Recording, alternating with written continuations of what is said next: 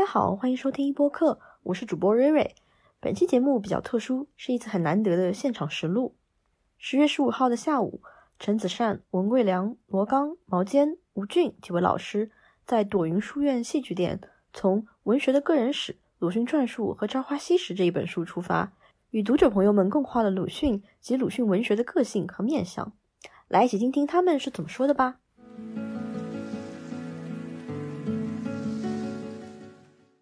天我们是因为这个吴军老师的一本新书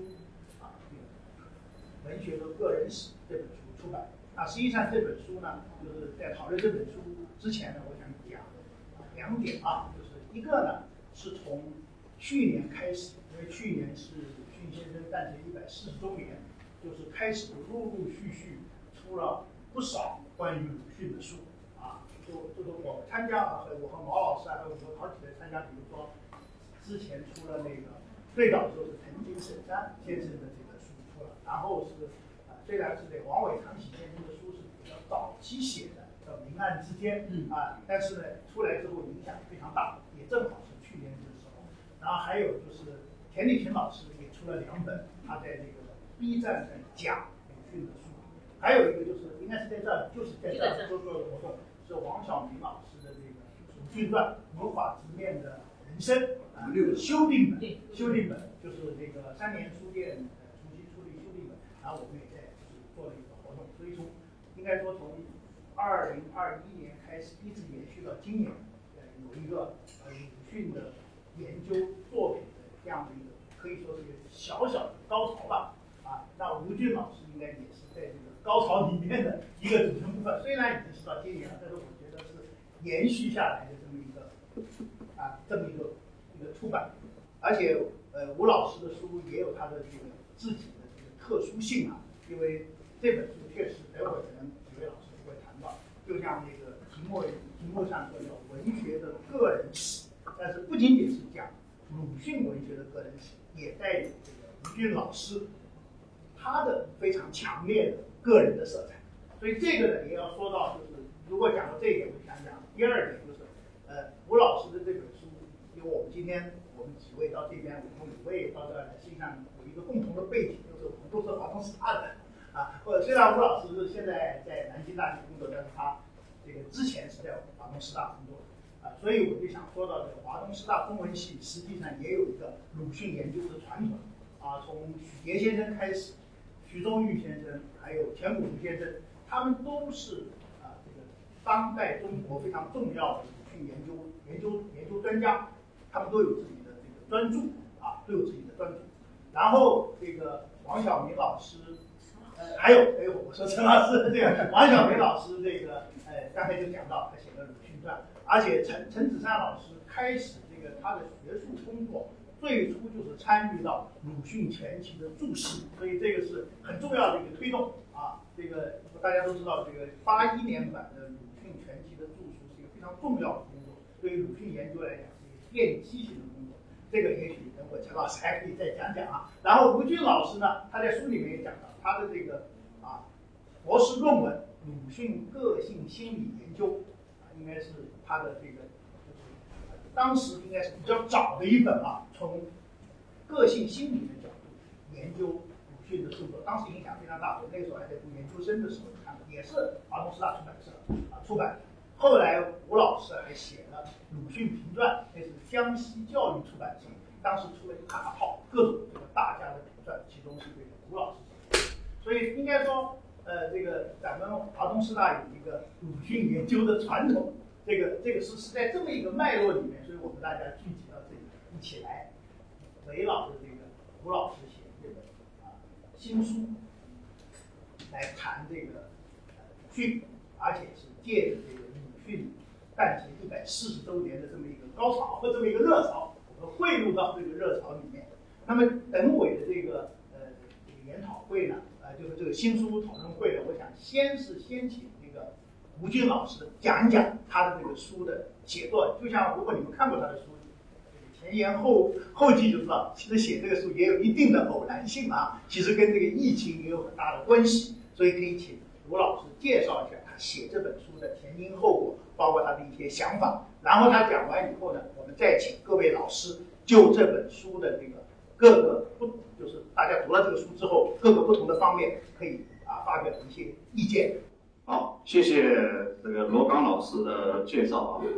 呃，我原来这个本科的时候是在复旦大学读的书，后来这个我们这个专业啊，中国现代文学的研究生的学位点，包括最早的博士点，其实是在华东师范大学，所以我是在我们华东师大的这个钱谷龙先生那里呢，就是读了研究生。呃，那个时间是比较早的，而且我读研究生的时候，跟在座的诸位，包括我们这次出版社的王燕社长等几位，都是属于最早的时候的老朋友。因为出版社的王燕社长就是我的博士学位论文的责任编辑，所以现在我出这本书的时候，这个已经是王燕老师已经是这个出版社的社长。所以这个时间过得很快，但是呢，就是我们老朋友的情谊啊，这个还是三十多年，对对对，那是我出版的时候是这是九二年，但是我写的时候开始交稿的时候是九零年，因为是九零年那个毕业的，所以可能这个写作的时候，可能比这里的相当一部分人的年龄就要就要大，对吗？现在我的学生。都在应该说都在九十年代以后了，对吧？那我毕业的时候就九零年，所以这个历史这个一晃而过。好，这个叙旧的事情呢就不叙旧了。这个谈谈这本书，因为这本书的写作的过程啊，倒是跟我们在座诸位和我自己个人的生活啊有直接关系。因为这个疫情一来啊，这个我们这个日常生活的模式啊就发生了变化。从二零二零年疫情开始以后，一直到今年上半年，我的生活是比较颠沛流离的。因为别的我不不说啊，就为了我父亲的搬家，就是居住啊，在这个两年多的时间里边，我在上海搬家三次，全家都搬，搬家三次，就是这样一个生活节奏，就是跟这个疫情啊，就是连为一体了。那么在这个过程当中呢，我在这个前言里边写到，在疫情前，我的母校的领导，中文系系主任文贵良教授啊，就派我一个任务，就是要写一本关于《朝花夕拾》的中学生叫整本书阅读的书。当时呢，我就答应了。其实答应的时候太仓促、太冒失，因为我并不知道这本书应该怎么写。其实他只要我写两万字，但是。这样一个疫情的生活啊，使我对鲁迅的生活有了一种别样的体会。写了第一篇以后，我就发现这本书可能是会一本有独特含义的书，可以让我们重新进入一个人的日常生活。我不敢说进入一个人的精神领域啊，因为你说你要去怎么了解鲁迅，每个人是说我们要回到鲁迅，恢复鲁迅的本来面目。鲁迅的本来面目是什么？我们有把握知道吗？我们并不知道。只不过借这个机会，我们重温一下我们对这个人和这段历史的自己的个人体会。所以从这点来说，《朝花夕拾》，文贵良教授派我的这个任务啊，我觉得有一个先见之明：一，他没想到接下来就是疫情，我们每个人将进入我们对自己的生活，包括对历史的一种特殊的回忆视角。第二个也是文贵良教授当时没有想到的，今年诺贝尔文学奖，安妮埃尔诺女士，她获得的作品的一个主要的写法文体就是回忆录。所以从这点来说，鲁迅的《朝花夕拾》，其实这种文体跟这种写法，跟我们世界文学史，包括在内的中国现代文学史，当然也包括。鲁迅个人的写作，它是完全汇合在一个人类文学写作或者说世界文学写作的一个什么一个基本的一个流向当中的。从这一点来说，我觉得文贵良教授给我的这件工作啊，呃，使我有了一个借写这本书啊提升自己对历史、对文学，包括对个人的一个认识，在一个特殊时期写的记录自己特殊生活，也是我认为啊，从精神面上也是记录中国当代这样的疫情时期一个写作者的写作方式的这样一本书。所以从这点来说呢，这本书恐怕还得继续写下去。呃，我在这个书里边也提到，就是这本书可能以后会重点落在鲁迅的晚年十年，就上海时期的生活。因为通过这次写书啊，我有几个收获。从专业的角度来说，包括跟其他同行的讨论啊，其中有一个非常大的收获是什么？鲁迅一生的最后的定位啊，他其实是在上海完成的。但是呢，这个不见得就是说一定说我们传统上说鲁迅就是在上海完成一个世界观的改变。我这次的想法不是这样的，因为你不管切成鲁迅思想的几段论啊，呃，民族主义到阶级论啊，它都有一个什么呢？要把一个人的思想啊硬性切断，做一个不同定性的认识。呃，在我看来，呃，鲁迅不是，至少鲁迅不是这样的人。他一生当中其实都是在不停的寻找一个未来的，能把个人价值跟中国的价值啊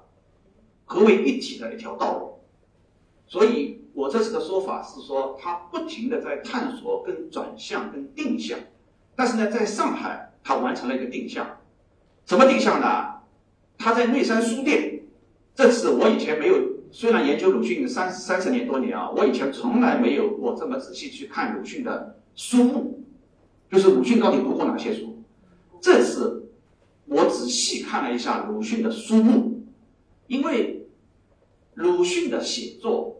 跟他的翻译跟他的文字提到的书，只是他平时阅读书的很少的一部分，他的大量的书。阅读知识背景、思想背景，其实是在他的平时的什么书目当中。这次看了鲁迅的书目以后啊，我有一个对我个人来说重大发现，就是一九二八年革命文学论争前后，鲁迅在内山书店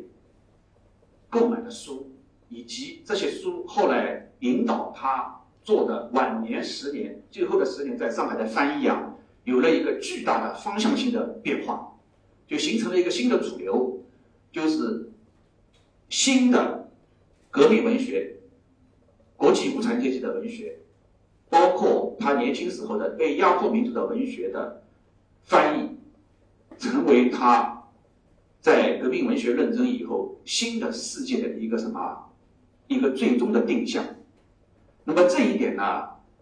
我们以前只是从概念上去认识，但是这一次我是从他的一个文献依据，就是他在内山书店购买的书上，就是获得一个现实的印证。所以我是接下来可能会从内山书店这个角度来写鲁迅晚年的一本书，就接着这本书写，就是我把内山书店。看作是鲁迅的第二次留学日本，就是上海的日本，上海日本，哎，就是鲁迅的二次留日。这一点，我觉得是我们呃探讨鲁迅的时候，呃，离开他的一般的思想概念，呃，和他的那个表面的我们能够看到的写作特征，从他的知识资源、思想资源上了解。鲁迅究竟是由哪一些，在他那个时候啊，当代的世界资源塑造了他最后十年的世界观的定向？那么这一点，我觉得对我们了解鲁迅、了解五四以后的一代知识分子，包括了解中国当代知识分子的一些变化，有非常重要的什么借鉴意义和启示意义。这个意义非常大。我们有的时候说，这个近一百年来，中国的知识分子他的思想都处在不停的转向当中，对吧？但是如果你是从历史的发展流程来说，主流性的转向，它一定是什么？由必然性的因素所促成的。所以从这一点来说，我一直强调，这本书虽然起因是一个通俗的书，是一个面向中学生的书，但是呢，写着写着，它就变成了一个我重新认识鲁迅的主流面跟宏观面的书。呃，说的夸张一点，就是重新构想我自己个人的鲁迅观。这个鲁迅观，我之鲁迅观，最早的时候也是刚才罗康教授提到的，就是其实是由八十年代初，其实应该是七十年代末，钱柳琴教授提出提出的。而提出的时候，他的文献基础哪里啊？其实差不多就是钱柳琴教授他们以前年轻时读的书，包括他在贵州时期读的书。但是呢，如果你从鲁迅的文献来说，那就是一九八一年版前后的。鲁迅全集，这就是跟刚才介绍的陈子善教授参加编撰注释的那个鲁迅全集有关了。其实我们读大学的时候用的版本也是一九八一年版，这个版大概用了大概差不多二十年，后来才有零五年版的。我这次用的是零五年版的，那个因为最最新的，因为包括注释都发生了一些改变，好吧？所以呢，从这一点来说，呃，这本书的写作既有个人原因。也有中国的当下的这个疫情的现实原因，哎，也有我们这个几代知识分子啊，呃，这个人生经验的一种因素在其中。所以呢，我这次借着这个机会啊，邀请几位老朋友，呃，在我们这里跟一起座谈。这个其实，呃，看上去是一种新书分享。其实我觉得是在这样一个特殊的时期，呃，我们这样一个时代，呃，人与人，包括中国的当代文化的一种，呃，多元的奇异的走向当中，我们要找到一个共同点，找到一些共同点，呃，对我们这个社会啊，对现实啊，有一点建设性的推动的作用。我觉得是，这是也是我们这次的分享会一个非常重要的目目标。呃，吴老师的书就像他的题目叫《文学的个人史》，实际上刚才他说了，不仅打上了就是关注鲁迅个人的生命的印记，也有打上了自己的，就是刚才说到的这个疫情期间的啊自己的这样的一种特殊的对于生命的体验。所以我读这个吴老师的书，我就特别有，因为因为最近这些年我也在教鲁迅嘛，所以就感觉特别明显的就是。他确确实实是扣住鲁迅的个人啊，但是他这个个人呢，又不是完全把他放到了啊他的私人的生活的领域。比如说这个书里面有印象特别深的有两点吧，两两个地方讲的，一个是说啊鲁迅在留日的时候呢，被妈妈要求回家跟朱安结婚，他是非常不情愿的，而且我们也知道啊朱安的身体其实不好的。就是这个按中国人的说法，发育大概是不全的这样子啊。这但是很多的人在讨论鲁迅文学发生的时候，都会关注这个幻灯片事件。这些这个幻灯片呢，当然是一个公共的事件，呃，而且是一个国际性的事件，因为跟日俄战争有关。但是吴老师是非常这个，我我大概是第一次看到啊，我我看到有人会讲幻灯片事件，有人会讲鲁迅的结婚啊，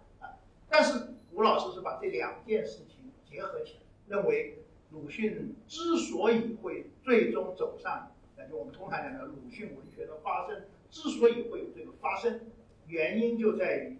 不仅仅有幻灯片事件，也有他被迫结婚事件，然后他结婚以后马上就回到了日本，所以这个我觉得是一个很重要的一个，就是把鲁迅的公共的生活和他私人领域。就私欲的精神生活结合在一起，看成这是鲁迅的啊一个原点啊。这这这个其实还有，比如说包括书中讲到的，可能大家也会比较熟悉的，就是兄弟失和的事件。然后还有更重要的，这个呃，这个是前段时间我们在讨论那个王伟传喜先生的这个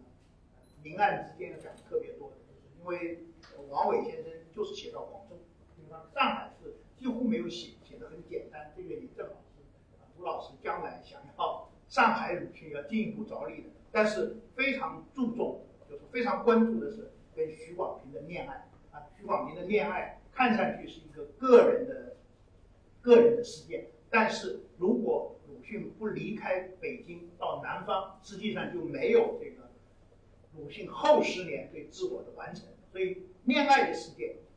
两次吧，一次是跟朱安的结婚，一次是跟徐广平的恋爱。这个恋爱结婚当然都是个人的事件，但这个个人的事件是怎么样汇入到一个公共的生活中，塑造这个啊鲁迅的形象？这个是吴老师在他，因为他的书大家也看见，其实写的不长的，是而且很好读，因为他没有几乎他不用了，也不像那学术论文，他几乎没有注释，他都他即使提到某些研究，也只是打个括号，就说有什么样的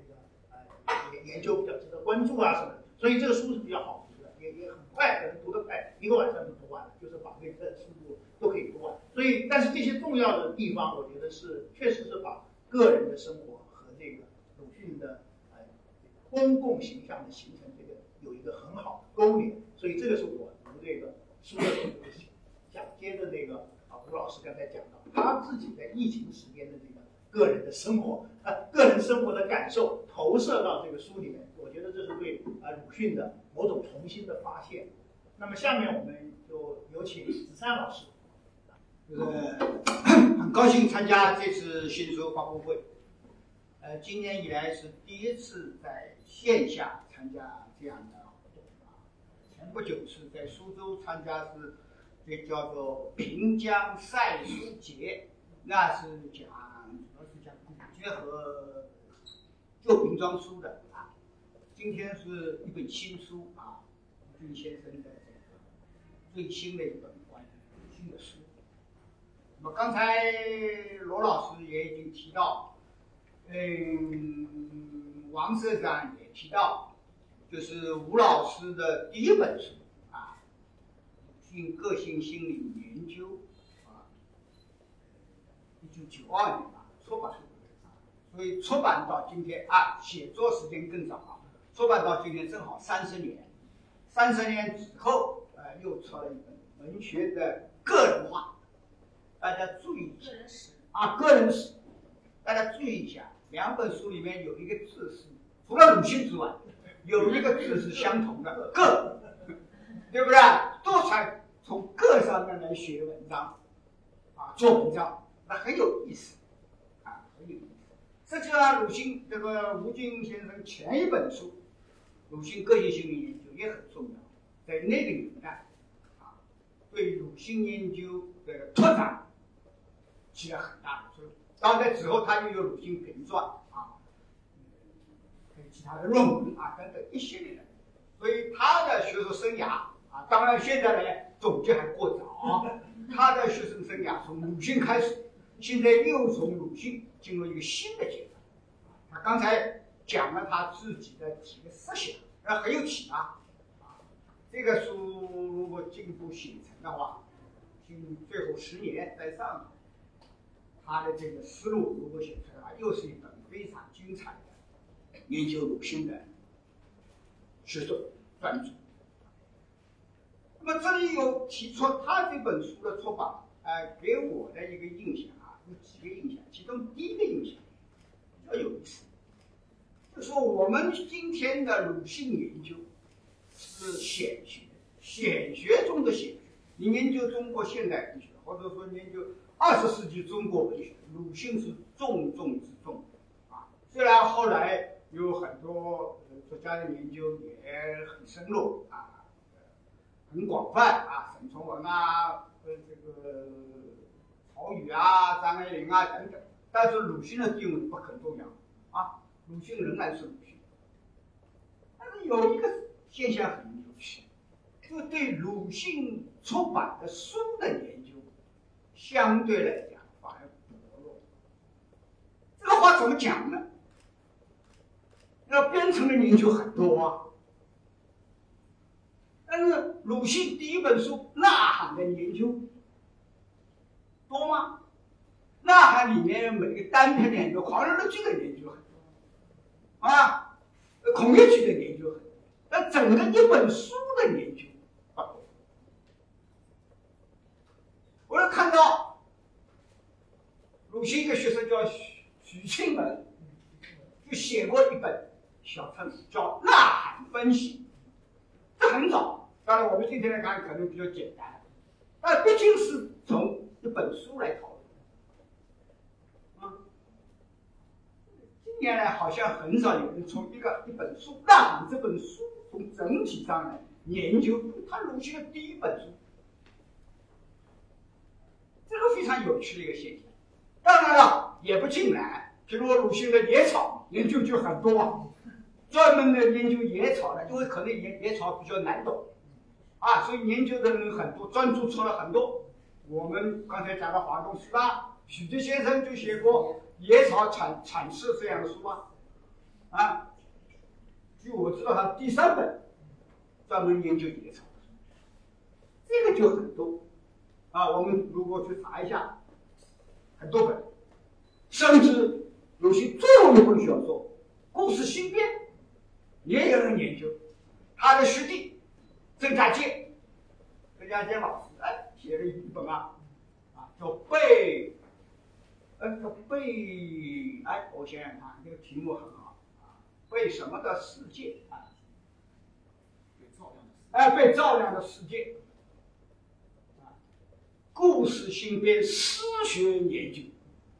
一本专著，所以说。对鲁迅的两本散文，或者我们如果说《野草》是算散文嘛，散文诗吧，《造化学社》两本书比较好，不对称，《野草》研究特别多，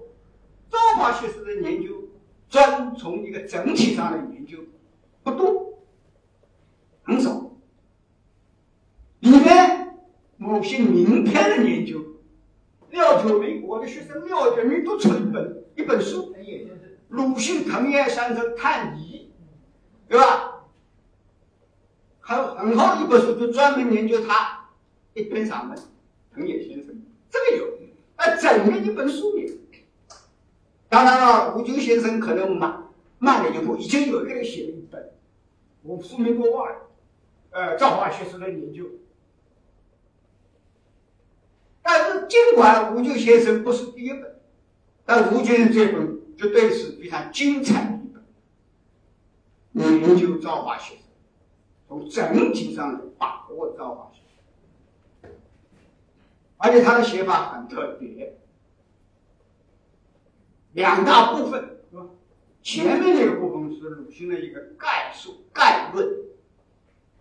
这概论里面它的形式也也是有创新。也是第一个这样做的，那个叫什么？前面有一个文学简谱，不是。生平简生平简谱，文学传述啊，文学传述，他把两者很多是把两者结合在一起谈的，但是他把两者分开。来，各有侧重。生平的简谱是具体的。事实，文学的传述是一个。对他文学生涯的一个探讨，非常有意思。然后再在这个这个这个当然，因为他以前写过鲁迅评传，所以这方面是驾轻就熟，又结合他近年来的一个心得，然后就是《朝花夕拾》的每一篇文章的分析。啊，我们讲一一直在讲。文本系统啊，有，但是有一条，文本系统有各种各样的文本系统。我们的李文杰老师也是一种文本系统，吴军老师又是一种文本系统。有兴趣可以比较比较。各种文本系统不是只有一种方式，只有一个切入点，还有多种切入点，包括阅读者本身的学识储备。本身的关注的重点，都会显示这个文本细读不同的面貌，这个非常有意思。我注意了一下，里面有一篇就是写藤野先生的，是最长的一篇，而且他在分析藤野先生的时候，谈到他自己访问日本的经验，是吧？啊，迷路了，对不对？他写到迷路了啊，他去找藤野先生的，呃，以前生活过的地方，还写到当年向钱先生请教，啊，这个自自己的论文，钱先生给他改的面目全非的经历，这个把自己摆进去，使我们读起来很亲切。哎，一一般如果你是。呃，正儿八经的学院派的学术论文不这样写，啊，不这样写。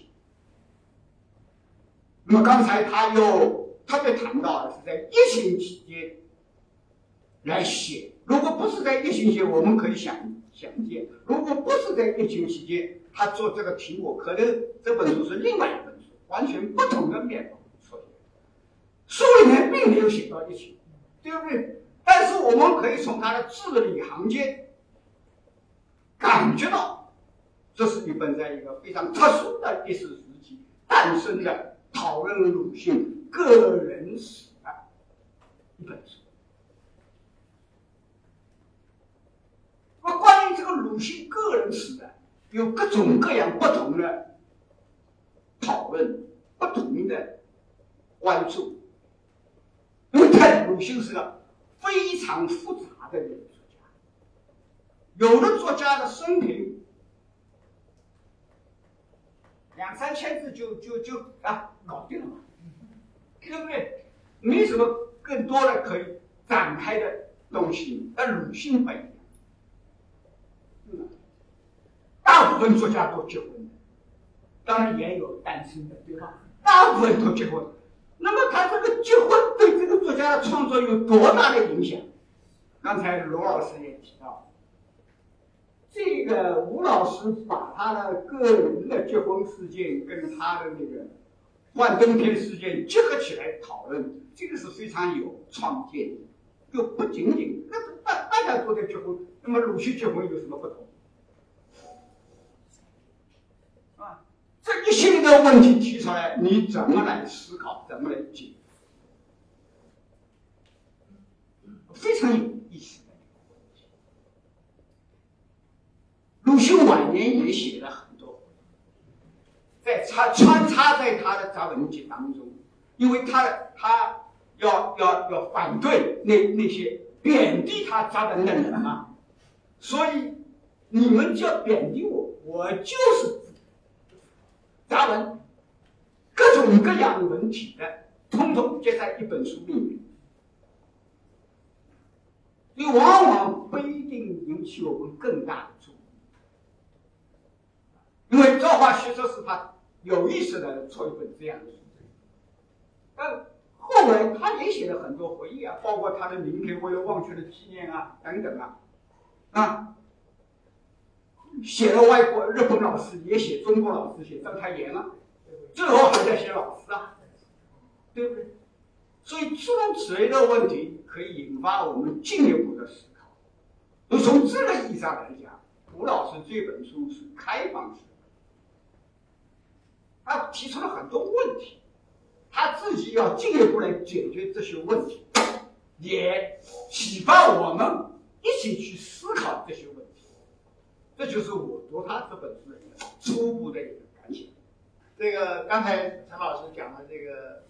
吴老师这个书的特点，我觉得就读这个书，实际上确确实实有一个三十年在这里，因为三十年前写的这个鲁迅个性心理研究。就像刚才吴老师自己也讲了，他和八十年代的鲁迅研究有非常明显的关系啊。最早就是啊，这个钱理群老师的心灵的探寻。你看这个名字“鲁迅个性心理研究”，跟这个心灵的探寻是一脉相承的，对吧？就心灵的探寻，大家都知道，这是呃钱老师的这个最有名的一本一本书，也是上海出的，上海上海文艺出出版的，影响特别大，可以说改变了那个呃鲁迅研究之前的鲁迅研究的呃范式吧。但是到写到这个书的时候呢，三十年过去了，回过头来看，我们就会发现，就鲁迅研究其实发生了很大的变化。这个其中一个变化，刚才陈老师也讲到这个变化，其实就是说对鲁迅的专门的研究就为什么不做一本书的研究，而做比如说做一篇一篇的研究？其实就是专门的研究越来越多。今天鲁迅研究的队伍啊，其实比八十年要大多了。鲁迅的这个方方面面可以说一网打尽，包括刚才讲到廖九明可以就藤野先生出一本书，这个在以前是不可想象的。但是我觉得吴老师在这个书里面，他体现出了一个，我我觉得是有这个很好的，就是双重的品品质。一种是审慎的品质，审慎的品质就是我我看到这个，你们如果将来读这个，我提醒你们读吴老师的书的时候，就吴老师会讲到很多我们可以说是鲁迅研究中的很重要的问题，而且这个重要的问题有很多人研究，但是吴老师总是提醒大家说，对于这些问题最好是点到为止，就是比如说是没有这个足足够的文献的支持的话。我们就点到为止，就不要再去深究了。还有的话，就是说，呃，如果不对这个整个大的背景有更多的了解的话，我们可能也不需要进一步去过叫做可以说什么过度阐释，比如说对鲁迅留日时期的思想的研究等等啊。那么还有包括对啊，比如说像政治鲁迅怎么理解，因为这也是这些年来提的比较多的话，其实都有一个就是。我觉得是有那个吴老师在这个鲁迅研究中所体现出来的这种审慎，审慎是一种美德哈，不是不是就是不是说我们做研究就一定是说怎么传入禁区啊，怎么这个这个呃放开撸撸撸起袖子看起来对吧？不是这样。但是另外的一方面呢，就是除了有审慎之外，这个吴老师的书也有他泼辣大胆的一面。这个泼辣大胆的一面，刚才他已经讲到，但是他有一句话没讲，他只讲到说，内山书店是鲁迅的二次留日，对不对？是这话。但是他前面还有一句话在书里面说，鲁迅加入左联就相当于他第二次发表《狂人日记》，这句话也很厉害。你想想吧，就鲁迅的在咱们中国现代文学的这个奠基的地位，就是因为。狂人日记嘛，所以之狂人日记之前当然也有别人也写什么白话小说，比如说什么陈坤子写小雨点，还有人要去针对他说谁低，但是毫无疑问，鲁迅肯定是第一。在在他之前的这个这个是一个开创性的，这是一个历史性的起点，而不是一个简单的时间性时间性的起点。所以这个说到就是加入左联是他的第二次发表狂人日记。这个这个话，你们大家再考虑一下，掂量一下。其实这是一句就是啊很重的话，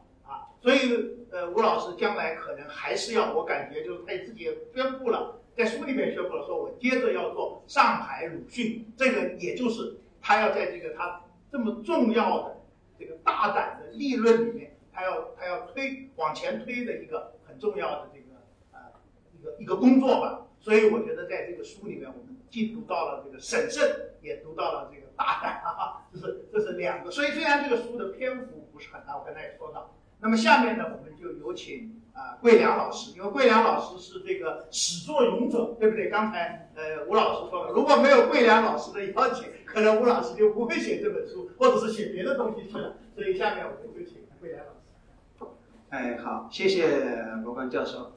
哎，今天很荣幸啊，参加这样的活动。哎，我还是第一次。哎，跟诸位这个大佬在一起的话，很荣幸。像这个吴老师、大名鼎鼎我们的毛杰这个，还有我们哎这个子善老师，哎罗刚教授，都是很高兴。哎，在这样一个特殊的时期，哎来学习呃吴俊老师的这本书。哎，刚才吴老师啊，哎罗刚先都讲到了，哎这本书。哎，刚刚发动的时候，我还起了一点小小的作用。呃，吴俊老师在这个序里面说我命他，这个不敢，哎，对吧？因为从这个学术辈分来讲，哎，吴老师是属于我的老师辈的人物。哎，他是八二年左右吧，在复旦大学毕业。那么我是二零零年才到复旦大学去读书，前后相差有个二十年了，这相当于一代人了。对，因为那个时候，华东师范大学的中国现代文学的博士点，它是比较早的就成立了，所以这吴老师就到这边来读研究生。那么后来我零三年，哎，到华东师大工作的时候，吴老师已经是教授名满天下了。我那个时候还是一个属于这个菜鸟级的人物，对吧？所以说从这个角度来讲呢，就是是属于我老师辈的人物，所以命就不呃不敢啊。大概这个事情是一九年的时候，呃，我们中文系有一个啊语文教育研究中心，这个是属于上海市教委的呃人文就是高等学校立德树人人文高等研究基地，呃，那个主任是谭老师，谭凡老师。那么他们呢，就趁着这个语文教材的，哎，这个是部编本或者叫统编本的这个编辑呢，想做一点研究。我呢也这个被聘为这个研究中心的啊一员嘛。那么当时我想就干点什么活呢？就看到这个初中语文呢，它有一个整本书的阅读，这是一个新的概念。那以前，哎，在我们的语文教育界很少提这个整本书的概念。尽管这个概念实际上一九四零年代叶圣陶先生曾经提出过，但是后来长期以来都是以单篇论文为主来讲我们的语文课。那么我就想，是不是就初中语文教材里面的十二本整本书阅读来做一个课题，给每一本书就写一个导读，由我们高校的老师来写。这样的话呢，就跟初中老师啦、初中语文老师啦、初中生的家长啊，或者初中生都可以看的这样一本书，因为大家不知道这个整本书怎么教、怎么读。那么其中呢，就有《朝花夕拾》这一本，那我就想申报这样一个课题，我们研究中心呢，那么其中有《朝花夕拾》这一本，我就想到了吴老师。刚才，哎，这个吴冠希也介绍了，哎，子辰老师也介绍了。呃，吴老师是呃，从八零年代以来是鲁迅研究专家。我们华东师范大学中文系有这个鲁迅研究的强大的传统。那么吴老师呢，呃，又是从呃，应该说是鲁迅研究到当代文学批评，他能够打通的这样一位学者，就是从晚清到现代到当代能够打通的这样一位学者，呃，一直也很活跃。那么我就想，是不是呃？那个时候心里很忐忑啊，因为吴老师是南京大学的这个校长助理，呃，长江的学者。那么我邀请他，他肯不肯允许承诺？到时候我这个短信发过去了，哎，吴老师很快爽快的就答应了。我心里还是激动不已的，哎，因为有这样的名家来参与这个整本书的这个阅读的写作的话，我觉得我这个课题以及这个分量就上去了。呃，那么在这个写作的过程，从这个角度来讲，所以回到刚才讲的命是不改的，对吧？是我诚恳的请他支持我的工作以及母系的工作，是这样一个过程。那么在这个写作的过程当中呢，就是吴老师那个是名家出手不凡，再一个呢就是底蕴也很深厚。写到半路上，有一次问他写的怎么样了，他说写了五万字，我们本来只有这两万字就可以了。我心里当然也很激动，但是呢，我们那个书如果每一篇花五万字的话，十二篇就六十万字了，这个数字太浩了一点。哎，后来吴老师说他单独出一本书，我觉得这个主意很好啊。然后呢，他有部分的内容呢，就压缩版的，哎，就放在我们的那个导读的那本那个书里面。导读的那一本书呢，就是名著导读十二讲，哎，可能由北大出版社出版。可能是今年年底呢，还是明年会出版，所以是这个就是一个缘由，一个启动。呃，那么在这个过程当中呢，呃，就等到今年的时候，吴老师这个大作啊，呃，由我们这个母系出版社，哎，王毅王毅社长这里出版，我读了之后是很有感受。为什么呢？其实整本书阅读怎么个是一个整本书，怎么来导读是没有一个固定模式的。我觉得吴老师的这个书，他开创了一个整本书阅读的一个新的方式，已经没有一个统一的方式啊，就是呃，而且呢，《朝花夕拾》这本书很独特，因为十二本书整本书里面，它是有几本啊，比如说像《骆驼祥子》，这个是很好读的，《西游记》，它是一个整个的一个故事情节，一个小说，就是一个长篇小说，哎，这一个长篇小说，它整体性是很强的。但是《骆驼祥子》呢不一样，它是十篇文章组合起来的。召唤西施，哎，召唤西施，对对，召唤西施。那组合起来呢，首先一个问题，它能不能够作为一个整本书，对吧？就是因为它十篇散文组合起来，它不像刚才姐提到的长篇小说，这是一个。第二一个，假如它可以作为一个整本书来，阅读。那么我们怎么样写一个导读给这些初中语文老师啦，给这些家长来看呢？这个是第二个问题。那么我读了这个啊，就是啊吴老师的这个书以后，我觉得这两个问题都得到了一个很好的解答。第一个问题，为什么说《朝花夕拾》它可以作为一个整本书来阅读？所谓整本书，它一个整体性，对吧？那么吴老师的这个书里面，实际上刚才他也提到，说内山书店将作为哎鲁迅先生后面十年的一个新的起点。那么《朝花夕拾》的后记小引基本上是在这个时候完成，而且他的这个十十十篇文章，从二零年代初期到二七年全部写完。实际上，从他的个人的鲁迅个人的经历来讲，这是一个转型。哎，因为他就到这个二七年、二八年左右，他后面的人文学道路、人生道路有一个转型。第二一个更重要的是，通过吴俊老师的对这个十篇文章的一个解读，他提出来了呢。因为这个呃，最后一篇《朝华新诗》的最后一篇是范安龙。范爱龙的话呢，实际上就涉及到了辛亥革命之后，鲁迅个人的那样一个落落，就是说落寞期吧。就是说他他在教育部尽管做过官员，但是在文学上，他精神上是比较沉寂的。这样一个时期，恰好是后面的一个节点，应该是《狂人日记》。而《朝华夕拾》，它就它的内容来讲，就是讲鲁迅的个人这个文学的启动到。狂人日记之前这一段，他的这样一个个人生活和这个啊公共，就是刚才卢冠希讲的公共生活的一个结合，就是文学的第二次发动嘛，就是像这个竹内法讲的回心，大概到狂人日记这样一个层面。所以我觉得，从鲁迅的个人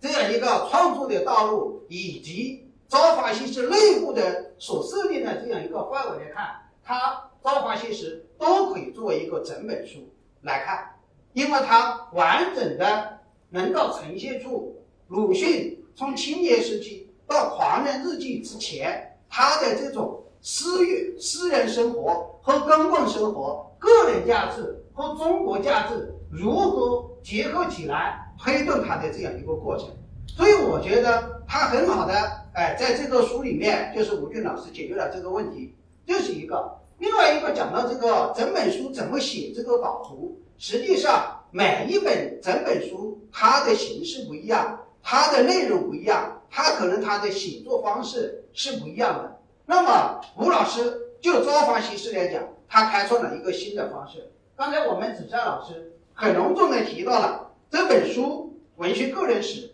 它的一个写法就是生平结果跟文学传述跟单篇分析相结合。比如说，我想鲁迅的文章在初中阶段，甚至到我们大学阶段，都是比较难懂的。你仅仅就朝花夕拾单篇来分析，有时候是无法理解这个单篇的，也无法理解鲁迅当时候会是这么一个情况。所以他必须有一个对鲁迅有一个整体性的这样一个把握，包括他的个人生活的道路，包括他文学创作的哎这样一个变化过程。包括他思想上的一种转型，这三个方面，他要有一个整体上的把握，才能够对《朝花夕拾》里面的单篇，他有一个理解。因为《朝花夕拾》呢，它不仅是哎初中阶段的整本书，也它里面有三篇文章选入了那个初中阶段的课文，一篇就是那个从百草园到三味书屋，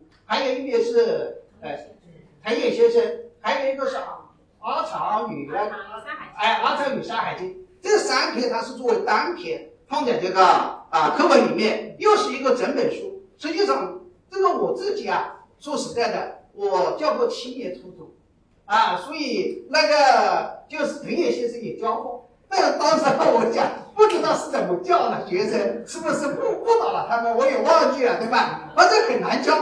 就是呃，让初中生以及初中老师。如何去理解这单篇文章？如何去理解整本书？它实际上要有一个高度，这个高度就是对鲁迅至少一九二八年之前要有一个整体性的把握。那么吴老师这样一个生平结果和文学段述单品问题，尤其前面的这个部分，他很好的解决了这个问题。比如说，我举一个例子了，就是在书的这个书的四十五页，它实际上讲这个招法形式的时候，它是跟两地书还有野草结合起来讲这个招法形式。我觉得这样一种就是把握就很有高度，就是说，因为朝法形式它毕竟是一个回忆性的这样一个文章，对吧？哎，跟那个野草它还不一样。为什么？你刚才子昭老师提到野草那么多人研究，因为野草呢可以瞎说。为什么呢？因为它就是野野草，它因为可以探寻它的这种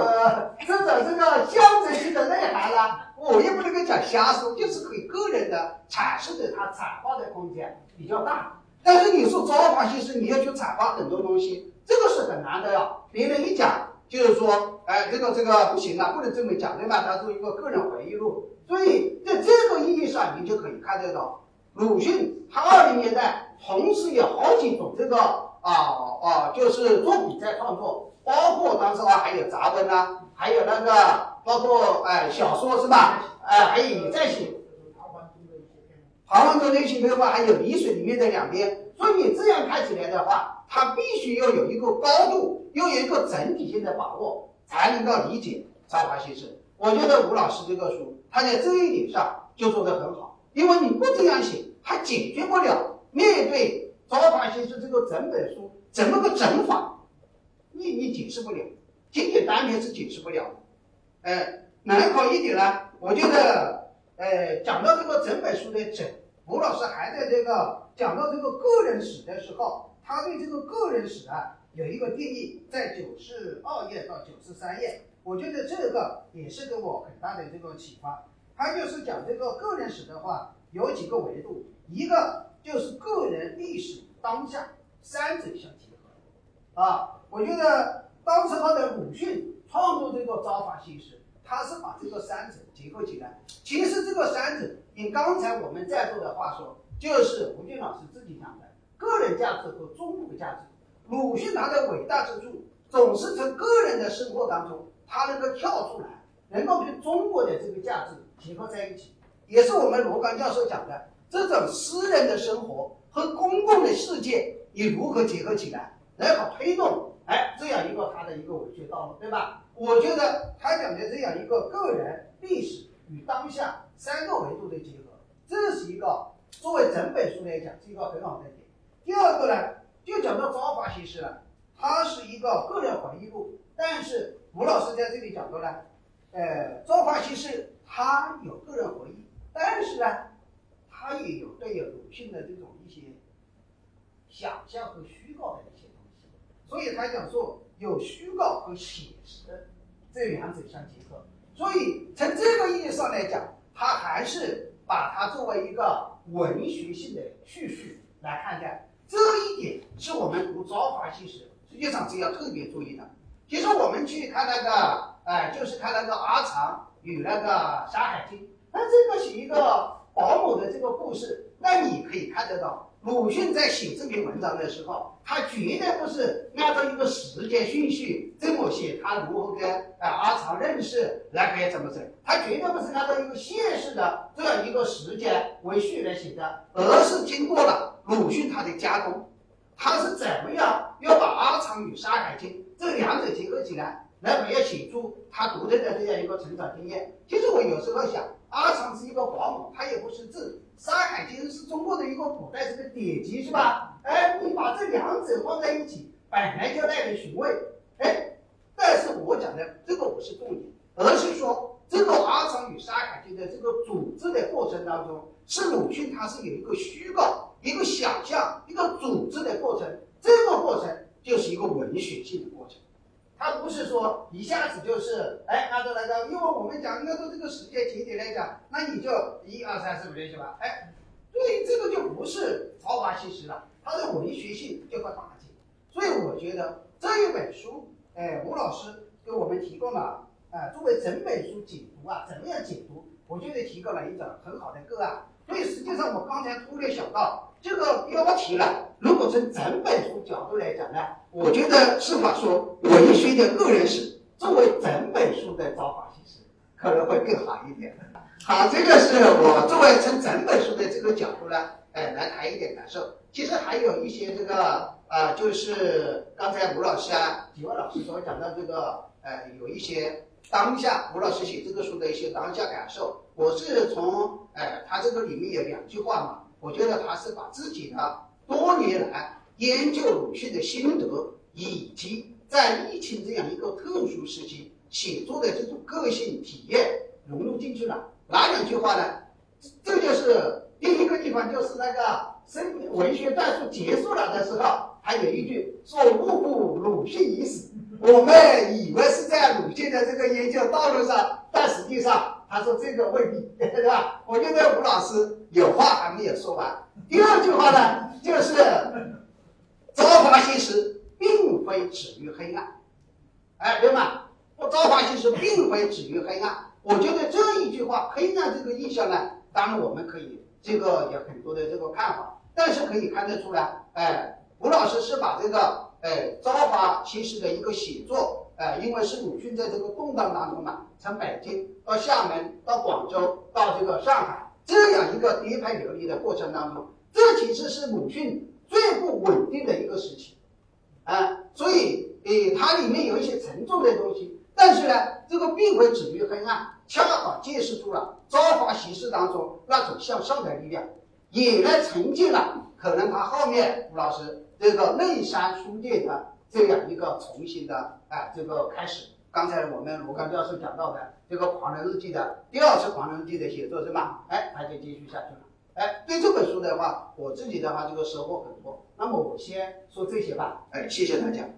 呃，桂良老师就这个整本书阅读，这个实际上是那个中学语文提出来的一个说法，就是觉得我们啊，中学语文教育读选本太多，或者是读单独的篇目太多，然后不知道就是可能是有句话叫做“只见树木不见森林”，就希望大家能够见一见森林，所以提出这个整本书阅读是这个意思，不是那个说它不是一整本书，那个是老温提出来的。就是北京大学的这个温如敏教授，他在做这个，提出这个这个。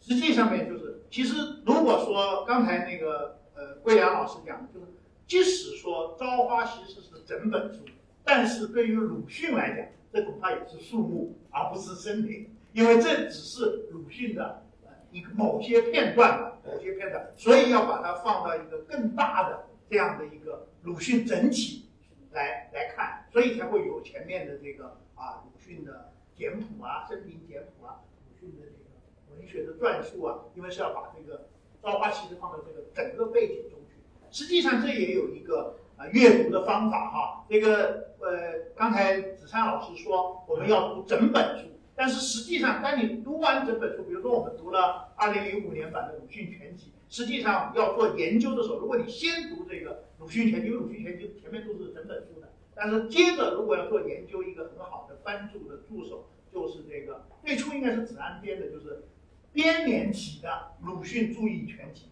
编年体呢，就知道一九二六年鲁迅在这个一月他写了哪些哪些文章，他这个时候可能又在做翻译，就刚才说到了，又在写。两地书啊，又在写这个小说，又在写野草，也在写朝花夕拾。这样的看的话，就会有一个时间上的一个整体观，就某种程度上也提供了一个啊地图，就提供了一个啊一个不是一个孤立孤零零的一个点，而是一些点可以连在一起。那么最后呢，我们就请这个王老师。好，那个嗯，其实我不是特别有资格来这里，就是给吴老师的书这个。呃，做一点分析或者推荐，因为呃在座老师都是鲁迅研究专家，都写过关于鲁迅的论文。那我自己当年读研究生的时候，我跟王老师说，呃，我说我毕业论文写写鲁迅吧，啊，王老师马上非常就很鄙视哦，他说你你算了，然后就后来就是再也没有碰过鲁迅，但是当然一直也在读，所以就是鲁迅好像是就是我们现当代文学的一个引流人物。嗯，那就是今这次看了吴老师的书，然后也听了刚刚听了各位老师的那个读解。我觉得今天我们讲的那个呃整体讲有一种就是就是用那个冯老师的说法，就整本书阅读。我们今天是那个整本书那个讲座啊，那我我觉得我们今天好像有一个关键词，就是是一个复调啊，复调什么意思呢？就是说，呃，《朝花夕拾》其实是鲁迅一九二六年前后写的，其实蛮蛮集中的，一九二六年那个呃那几个月写的。现在它里面这个呃曾经说，他说他这个文章是在呃这个时候写或者那个时候写，但是其实从片尾的那个呃住的时间来说，基本上还是比较集中的，二六年一二六年二月到十月这样的时间。然后，呃，然后我也关注到，就他父亲的死是一九一八九六年，一八九六年，所以从一八九六九九六年到一九二六年就是三十年啊。然后吴军老师的那个博士论文发表到这次这个书的发表也是三十年，所以就是其实有一个就是三十年的时间的一个复调在这里面，就是说鲁迅从他父亲的死到那个《朝花夕拾》的这个写作有三十年时间。然后吴老师那个他的第一个博士论文是吧？第一个博士论文那个。那个发表到他的这本就是文学的个人史的发表也有三十年，就是都带着一种朝花夕拾的一个意思，嗯，那所以就是有一个鲁迅的一个前后三十年，也有那个吴军老师的一个前后的三十年在其中，然后其实里面的也有一些精通精通构造上的一些相似。就鲁迅写这个朝花夕拾的时候，他其实那时候整个世界非常动荡啊，非常动荡，就是有女士大事件等等。然后吴老师也讲到了他。经历了这个疫情啊，我我想在座所有的人都感受到，其实都都有一种动荡性在里面。但是，嗯，他在行文中也有一种相似性，就是鲁鲁迅写《朝花夕拾》的时候，有一种比较罕见的一种温暖的东西啊。就当然两地书里面，鲁迅的温度最高，然后就是温度次高的可能就是《朝花夕拾》了，夕拾了。我不知道这个说的对不对，嗯，因为相对其他文章而言，就《朝花夕拾》温度还是非常高的。那吴俊老师的这本书，我觉得也。展示了一种，就是说一个学者进入鲁迅研究时候的一种，就是说愉悦的一种一种一种风度啊，就是那种他他他里面也有小也有一种小小的激情，呃，然后也也会把个人史加入进去啊，所以这里面也也也有一个个人生活进入文本研究或者个人生活进入文进入写作时候的一种一种相似性，所以就说呃吴老师的这个状态进入《朝花夕拾》的研究，我觉得在情感上非常匹配，那。这里面的一另外一个副调也，其实前面哎，那个吴老师和罗罗刚都讲到了，就是那个是鲁迅的第二次留日，就是你要以后要写的那个那个时候最后十年，还有那个呃鲁迅进入那个呃左左翼或者说是第二第二次狂人日记，我觉得这个第二次这个说法很有效，我等会后来再讲到。另外一个前面我们几位老师都讲到了，就这本书是一个。呃，个人史与公共史的一个就是呃就是镶嵌吧。然后吴老师的一个写作也展示了这种镶嵌，就是他前面一般都会先写生平简谱简谱，然后再写文学传述。那这个文学传述和生平简简谱之间有一种个人史和公共史的一种互相镶嵌的。然后这个《朝花朝花夕拾》又特别有意思，《朝花夕拾》前面陈子涵老师也讲到了，就是他的一个学生是廖祖明的学生啊，那廖祖明就专门。就这个藤野藤野藤野先生这篇文章做的写的一本书，这我也那个没有特别仔细看，但我也看了。然后，嗯，就他就解析，就是《朝花夕》，呃，就是藤野先生这个这个文本内部的很多，就是说虚构性，或者说那种，嗯呃，就精神真实，但是事件不真实性啊。比如说，呃，藤野先生里面谈到，就鲁迅说他要在日暮里的一个地方那个下，但是日暮里那个地方在鲁迅去读书的时候还没有的。就日暮里还没有，还还还没有造好的，包括就是说，呃，范安龙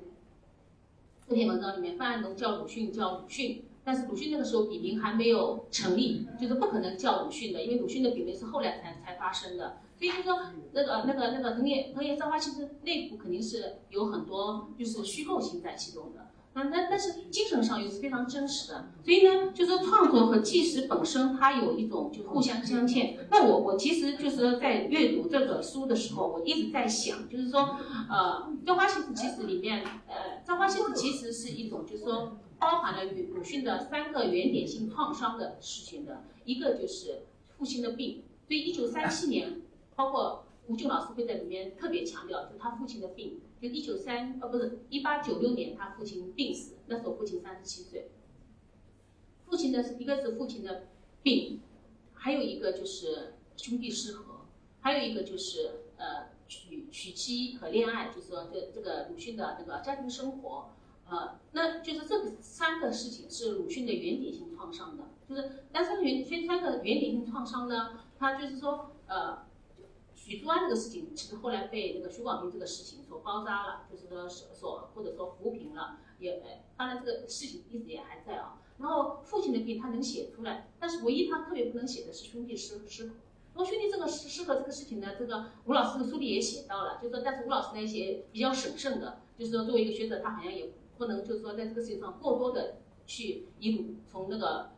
借助这个 P O V 的这个好像内部内内部事件啊。但是我我我自己哦，呃，因为因为整个吴老师的整个方方式都是写的，就是说，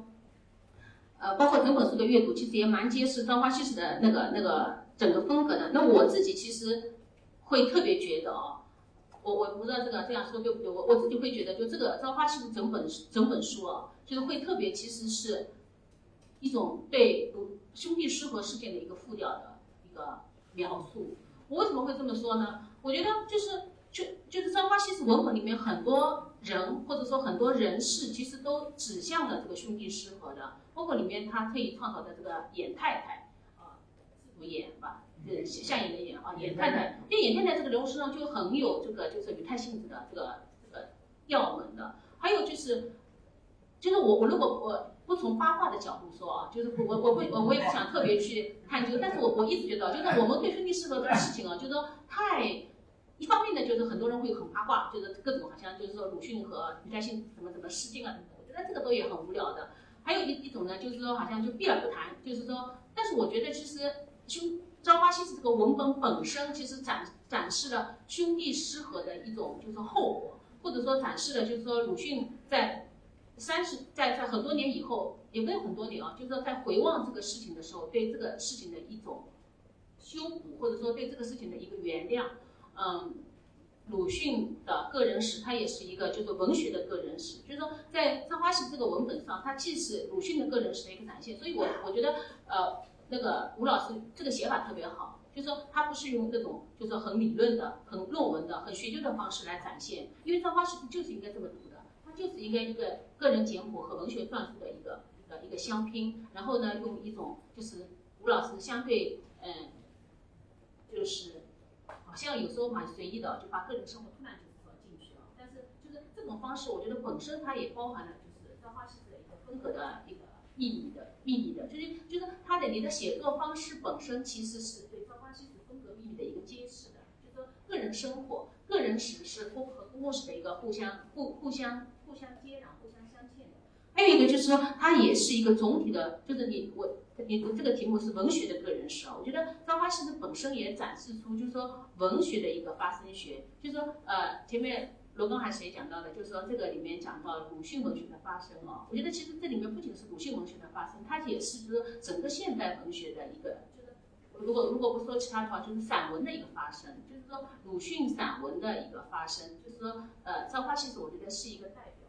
通过个人史的写作，就是说现代文、现代散文就是在这里面出来的。所以，当然，我觉得，当然，我我这也是故意跟你抬杠啊，就是整本书的阅读是呃非常、非常、非常、非常、非非常重要的，因为这个是你约稿的一个起点啊。但是我觉得，呃，那个吴老师的写作就是超超超超越了整本书的阅读，因为他不仅是说是要做整本书的阅读，我想他后来会选的那么长，肯定也是觉得自己。的那个时代任务更严峻了，所以就是说会会会就是不仅写两万字，会写到五万字那里面去啊。我觉得觉得他在这里面展示出了这个《朝花夕拾》本身所具有的，就是作为一个文学的个人史，他所承担的一个，就是说现代文学的源流的任务，就是鲁迅在《朝花夕拾》中所所所要试图。因为我我记得后来，因为可能自己我有些个先入为主，我就我自己把那个《朝花夕拾》也读了好几遍哦，我就发现《朝花夕拾》这个本身就是。鲁迅的个人史和呃现代文学散文史的一个发就源流的一个发生，就是它是互相在一起的一个。所以我我觉得呃就是吴俊老师用这样的一种方法写《朝花夕拾》，我觉得特别匹配。感谢罗刚教授的控场和那个我的几位老朋友的刚才的那个发言。呃，因为我们毕竟都是多年的三十年以上的老朋友啊，所以彼此之间还是很有默契的。那么他们对这本书的，包括对我个人的一种表扬，呃，我觉得说的都恰到好处。那个，同时呢，我觉得他们的每个人的说法，呃，对我接下来要做的写作啊，呃，不仅仅是限于鲁迅的写作啊，我觉得有很深的启发。呃，我觉得同道之间必须得有交流的，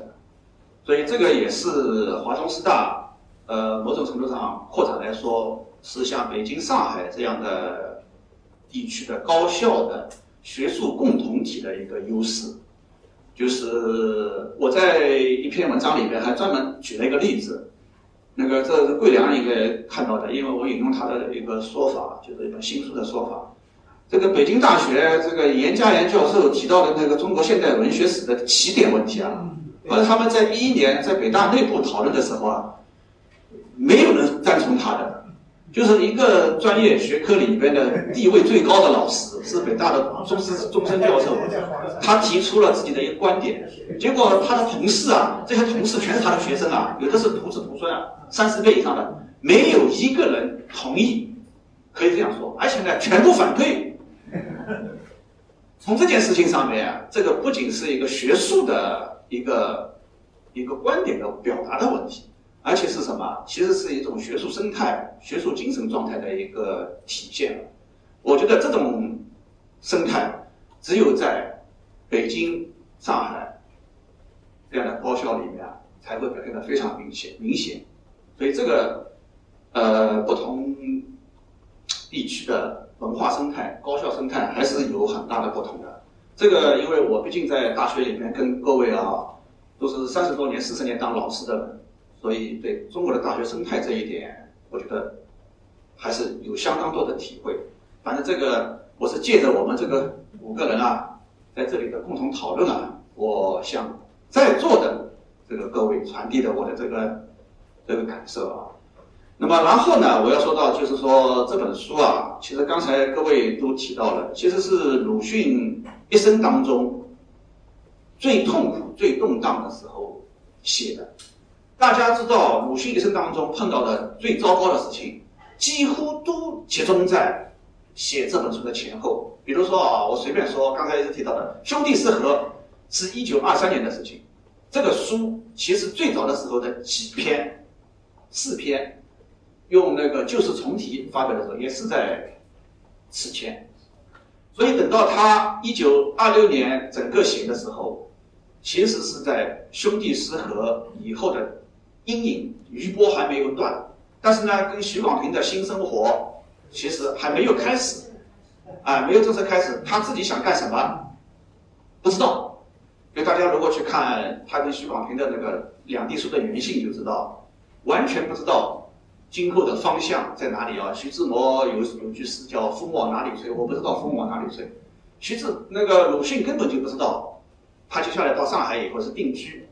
还是走。或者干什么职业，他根本就不知道。所以在这样一个时时期，写作了这样一本书，对我们每个人，因为每个人啊，一定会遭遇到你的精那个生活逆境的。只不过这个疫情是我们整个中国或者世界的一个逆境，但是我们每个个人他有他的逆境。刚才我只只是介绍说我的搬山之家是逆境的一个一个一个比较特殊性的东西啊。